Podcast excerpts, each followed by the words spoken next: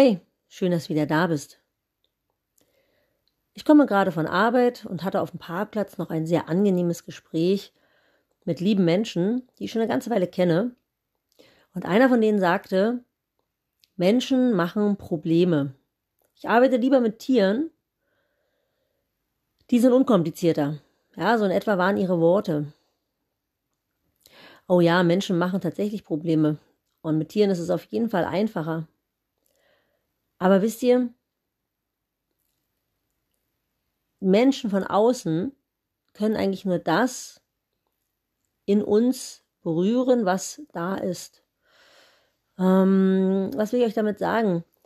Ich höre das immer wieder, dass ähm, Menschen sagen, boah, der ist doof und der hat das und das gemacht und es ärgert mich, dass der das und dieses tut und das heißt also, dass Menschen oft die Probleme im Außen sehen. Weil andere sich so und so verhalten, geht es mir schlecht. Weil der andere so doof ist, geht es mir schlecht. Oder weil die Welt so doof ist. Oder weil, ähm, weiß ich nicht. Egal was, also egal was von außen auf den Menschen einwirkt, ist anscheinend das Problem. Wenn ich die Welt so sehe, dann habe ich tatsächlich ein Problem, nämlich weil dann bin ich das arme Opfer, das nichts dagegen tun kann. Wenn ich äh, die Welt so sehe, dass ich sage, also der andere da, der ist gemein zu mir, der behandelt mich schlecht, bin ich ein Opfer, denn ich kann nichts dagegen tun. Klar, ich kann ähm, negative Gefühle gegen, diesen, gegen den Menschen ähm, aufbringen und kann mich über ihn ärgern und ja, es bringt's ja nicht, ne? Es macht, macht die Situation nur noch schlimmer für mich. Ich könnte aber auch die Sichtweise, meine Sichtweise auf das Problem verändern. Ich könnte nämlich mal sagen, also der andere da ärgert mich, sondern ich lasse mich von dem anderen ärgern. Ja, warum lasse ich mich denn von dem ärgern? Warum triggert mich das denn so? Warum triggert mich das so, dass ich das Gefühl habe, der guckt mir immer auf die Finger, wenn ich arbeite oder der kontrolliert mich oder was auch immer.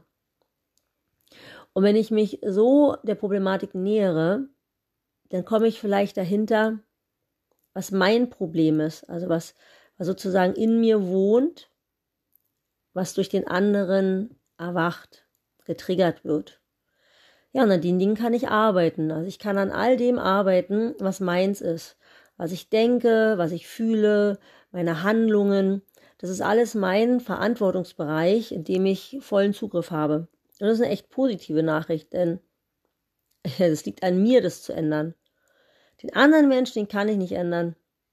Ich kann auch nicht die Welt ändern, ich kann auch nicht die Geschichte ändern, ich kann, kann nur das ändern, was wirklich, was ich anfassen und wieder fallen lassen kann. Alles, was bei mir ist. wenn ich das erkannt habe, dann bin ich nämlich nicht mehr das arme Opfer, sondern ich habe eine Wahl. Ich kann mich nämlich entscheiden.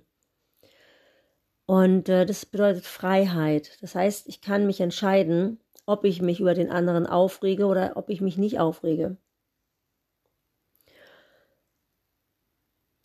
Und äh, das ist meine Einladung heute an euch, mal darüber nachzudenken oder auch mal zu beobachten, was genau andere Menschen an mir triggern. Und es kann sein, dass ihr feststellt, dass es immer die gleichen Dinge sind. Das ist vielleicht immer ein anderer Inhalt, aber das Schema ist das gleiche. Zum Beispiel, wenn es mich immer ärgert, wenn andere Menschen unpünktlich sind. Ja, wenn mich das, und, wenn mich das ärgert, wenn andere Menschen mich warten lassen, dann könnte das zum Beispiel sein, dass ich mich deswegen über die anderen Menschen ärgere, dass die unpünktlich sind, weil ich es damit verbinde, dass ich den Menschen nicht wert genug bin. Also weil die mich nicht wertschätzen und ich nicht wichtig genug bin, lassen die mich warten. Das ist eine Unverschämtheit. Wenn ich herausgefunden habe, dass ich das so sehe, kann ich vielleicht mal eine andere Perspektive einnehmen und kann vielleicht auch mal sehen, dass vielleicht der andere Mensch eine Not hat. Zum Beispiel, mh, hm, der nimmt sich nicht wichtig genug, um pünktlich zu sein und hetzt sich ab. Oder ja, was auch immer. Also ich, ich kann das von einer anderen Perspektive sehen. Wisst ihr, was ich meine? Ähm, Vielleicht nochmal ein besseres Beispiel. Mein Mann hat früher mal gesagt, die Kinder haben mich zur Weißglut gebracht. Boah, diesen Satz habe ich schon so oft gebracht als Beispiel, aber das ist einfach scheiße gut. Die Kinder haben mich zur Weißglut gebracht. Ich kann nichts machen, ich bin hilflos. Wenn ich den Satz umstelle, aus in meine Perspektive schauend, ich habe mich von den Kindern zur Weißglut bringen lassen. Ja, warum eigentlich? Warum bringen mich die Kinder zur Weißglut? Ah, weil ich keine Grenze setzen kann. Okay, warum kann ich keine Grenze setzen? Ich kann keine Grenze setzen, weil ich nicht der Böse sein will. Warum will ich der Böse, warum will ich nicht der Böse sein? Weil ich gerne gemocht werden möchte. Okay, haben meine Kinder mich wirklich deswegen nicht lieb, weil ich eine Grenze setze? Nein, Schwachsinn. So, und über solche Beobachtungen kommt ihr auf Muster, die sich ähm, durch euer Leben durchziehen. Und es ist ganz egal, wer von außen ähm, die triggert. Also sind eigentlich nicht die Menschen im Außen das Problem und nicht die Menschen machen die Probleme, sondern das, was in mir ungeheilt ist, das macht mir das Problem. Weil, wisst ihr, sich zurückzuziehen, sich von den anderen Menschen zurückzuziehen und ähm, ja, sozusagen nur für sich zu bleiben, um eben nicht verletzt zu werden. Das ist keine Lösung. Im ersten Moment vielleicht schon, aber im zweiten Moment, wenn man genau hinguckt, sehen wir uns doch alle nach Verbundenheit, nach Freundschaft, nach Liebe. Ähm, und wenn ich mich vor anderen Menschen zurückziehe, um nicht verletzt zu werden, dann verletzt ich mich unglaublich, weil ich trenne mich von dem, was ich will, nämlich von, von, ja, von Liebe, ne? Von, ja, eigentlich von dem, was mir Kraft gibt. Weil mit anderen Menschen verbunden zu sein, Freundschaften, Liebe, das ist eigentlich das Lebenselixier, ist Lebendigkeit.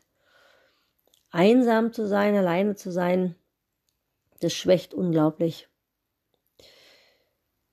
Ja, ich glaube, in den Zeiten, wie, wie wir die wir jetzt gerade haben, ist es wichtig, dass wir uns damit beschäftigen. Hm, ich habe heute eine Absage bekommen von einer Kundin, boah, die ist, weiß ich nicht, Mitte 20 Jahre alt und die schreibt mir, dass sie an Burnout erkrankt ist. Und das ist einfach auch kein Alter, ne, für sowas. Ich meine, Burnout ist sowieso nichts, was, was man irgendwie haben sollte oder müsste oder dafür, wo es ein Alter für gibt. Aber es sind schon so Alarmserien, dass ähm, vor ein paar Jahren habe hab ich mal so gesagt, so um mich herum, so die 40-Jährigen, die fallen so ein bisschen um wie die Fliegen. Aber die Leute werden immer jünger. Die Menschen, die an Burnout erkranken, werden immer jünger. Und äh, ja, vielleicht eine Einladung an dich. Wenn du Menschen triffst, die dieses Thema, was ich gerade angesprochen habe, vielleicht berührt oder ja, vielleicht teilst du das mit ihnen. Denn in Kontakt zu gehen mit anderen Menschen ist äh, sehr heilsam für unsere Seele. Ja, das war's für heute. Ich gehe jetzt ins Bett. Ich wünsche euch allen eine gute Zeit. Eure Nicole.